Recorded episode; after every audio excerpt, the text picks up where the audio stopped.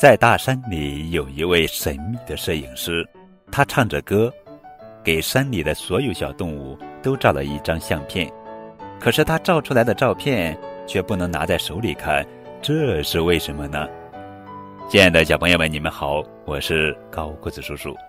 今天要讲的故事的名字叫做《小河》，作者是冯优君文图。山下有条清亮亮的小河，好像镜子一样。小河会唱歌，日日夜夜的唱歌，是一条欢乐的小河。小河会照相，谁来就给谁照张相，是一条热心肠的小河。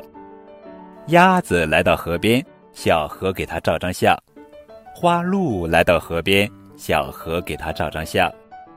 熊猫来到河边，小河给它照张相；蜗牛来到河边，小河给它照张相。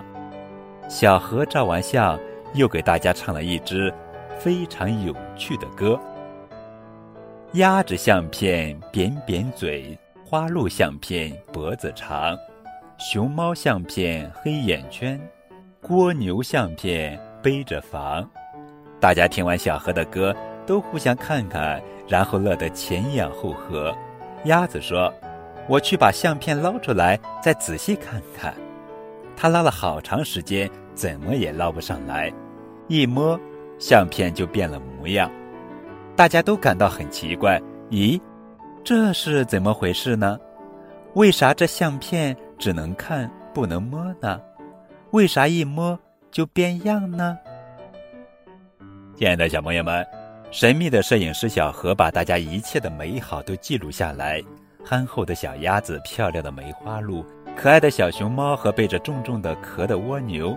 这些美好的瞬间，就像我们生活里开心的事情一样，我们可以用相机把它们记录下来，但它们却如河水里的倒影一样，看得见却摸不着。